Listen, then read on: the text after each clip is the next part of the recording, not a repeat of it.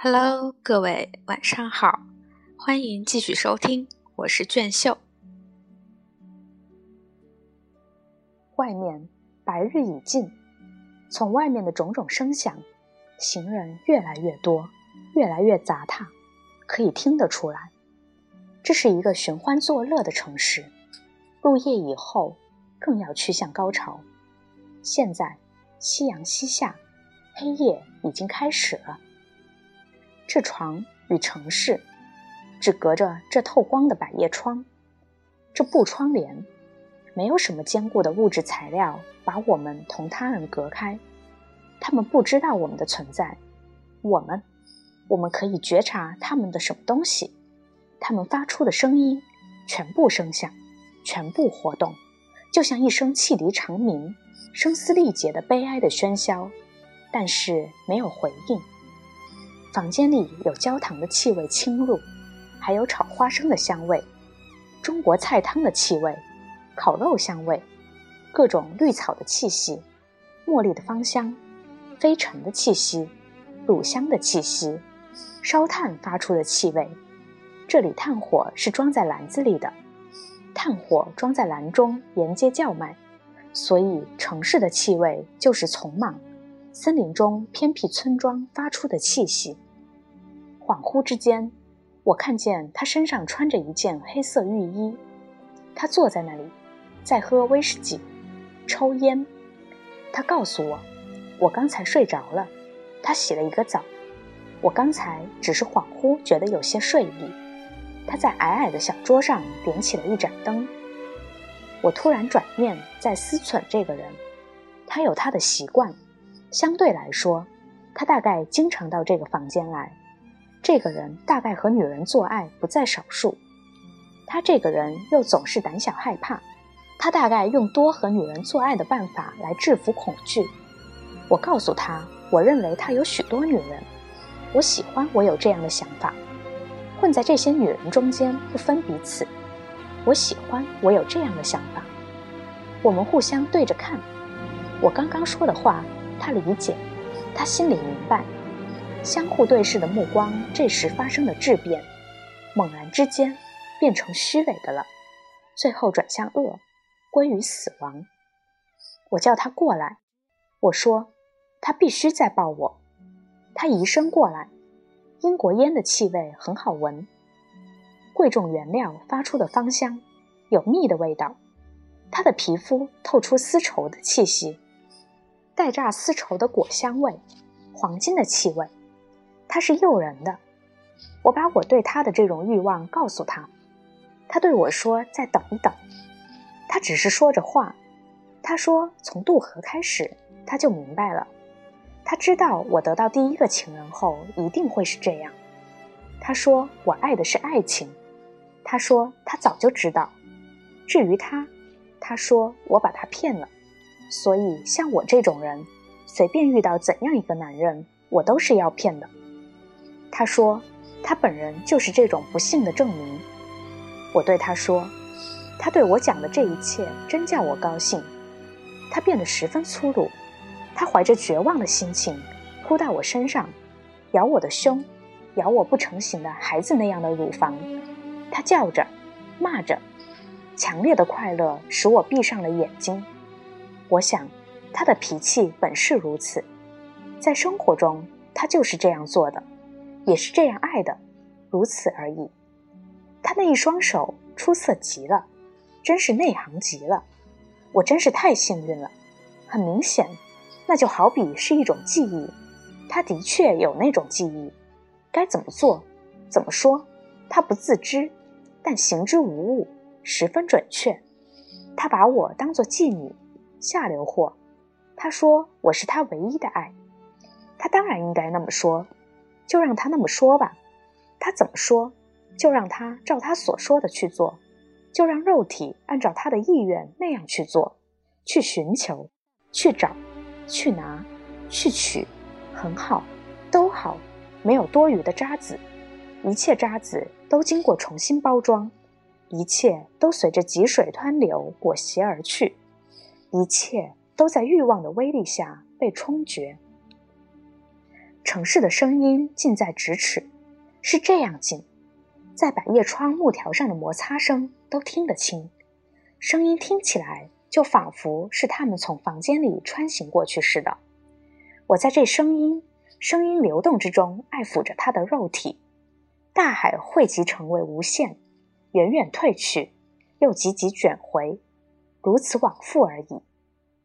我要求他再来一次，再来，再来。和我再来，他那样做了。他在雪的润滑下那样做了。实际上，那是置人于死命的，那是要死掉的。他点燃一支烟，把烟拿给我吸，对着我的嘴。他放低声音对我讲了，我也悄声对他说了，因为他不知道他自己是怎样的。我站在他的地位上代他讲了，因为。他身上有一种基本的美雅，他并不知道。我代他讲了。现在已经是黄昏时分，他对我说：“将来我一生都会记得这个下午，尽管那时我甚至会忘记他的面容，忘记他的姓名。”我问自己以后是不是还能记起这座房子？他对我说：“好好看一看。”我把这房子看了又看。我说。这和随便哪里的房间没有什么两样，他对我说：“是，是啊，永远都是这样。”我再看看他的面孔，那个名字也要牢记不忘。我又看了那刷得粉白的四壁，开向热得像大火炉的户外的窗上挂着的帆布窗帘，通向另一个房间和花园的另一扇有拱顶的门。花园在光天化日之下。花木都被热浪烤焦了，花园有蓝色栅栏围住，栅栏就和湄公河岸上沙砾列有平台的大别墅一模一样。这里是悲痛的所在地，灾祸的现场。他要我告诉他我在想什么。我说我在想我的母亲。他要是知道这里的真情，他一定会把我钉杀掉。我见他挣扎了一下，动了一动，接着他说。说他知道我母亲将会怎么说。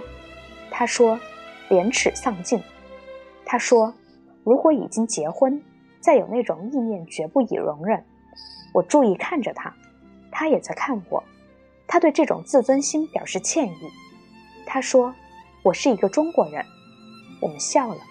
我问他：“像我们，总是这样悲戚忧伤，是不是常有的事？”他说。这是因为我们在白天最热的时候做爱，他说，事后总是要感到心慌害怕的。他笑着，他说，不管是真爱还是不爱，心里总要感到慌乱，总是害怕的。他说到夜晚就消失了，黑夜马上就要来临。我对他说，那不仅仅因为是白天，他错了。我说这种悲戚忧伤。本来是我所期待的，我原本就在悲苦之中，它原本就由我而出。我说我永远是悲哀的。我说我小的时候拍过一张照片，从照片上我就已经看到这种悲哀。我说今天这份悲哀，我认为它是与生俱来，我几乎可以把我的名字转给他，因为他和我那么相像，那么难解难分。今天。我对他说：“这种悲哀无疑也是一种安舒自在，一种沦丧，一种沦落在灾祸中的安乐。这种灾祸，我母亲一直警告我。那时，她正在她那荒凉空虚的一生中啼嚎哭叫，孤苦无告。我告诉她，母亲对我讲的一切，我还不太理解，但是我知道，这个房间是我一直期待着的。我这样诉说着。”并不需要回答。我告诉他说：“我母亲呼唤的东西，他相信那就是上帝派来的使者。他呼号叫唤，他说不要等待什么，不要期待于任何人、任何国家、任何上帝。他看着我，听着我这样说，眼光一刻也不曾离开我。我说话的时候，他看着我的嘴。我没有穿衣服，赤身在外。他抚摸着我。”也许他没有听，有没有听我不知道。我说我并不想搞出祸事来，我觉得那是一个个人的问题。我向他解释，靠我母亲的工资吃饭穿衣，总之活下去，为什么偏偏这么难？我说着说着说不下去了。他问：“那你怎么办？”我告诉他：“反正我在外面，不在家里。贫穷已经把一家四壁推倒摧毁，一家人已经被赶出门外，谁要怎么就怎么，胡作非为，放荡胡来，这就是这个家庭。所以我在这里和你搞在一起。”他压在我身上，猛烈冲撞，我们就这样僵在那里不动了。在外面的城市喧嚣声中呻吟喘息，那闹声我们还听得见。后来我们就什么也听不见了。吻在身体上，催人泪下。也许有人说那是慰藉。在家里我是不哭的。那天在那个房间里，流泪哭泣竟对过去、对未来都是一种安慰。我告诉他说。我终归是要和我的母亲分开的，甚至迟早我不会再爱我的母亲。我哭了，他的头靠在我的身上，因为我哭了，他也哭了。我告诉他，在我的幼年，我的梦充满着我母亲的不幸。我说，我只梦见我的母亲，从来梦不到圣诞树，永远只有梦到她。我说，她是让贫穷给活剥了的母亲。或者她是这样一个女人，在一生各个时期，永远对着沙漠，对着沙漠说话，对着沙漠倾诉。他永远都在辛辛苦苦寻食糊口，但了活命。他就是那个不停的诉说自己遭遇的玛丽·勒格朗·德鲁拜。他不停的诉说着他的无辜，他的节俭，他的希望，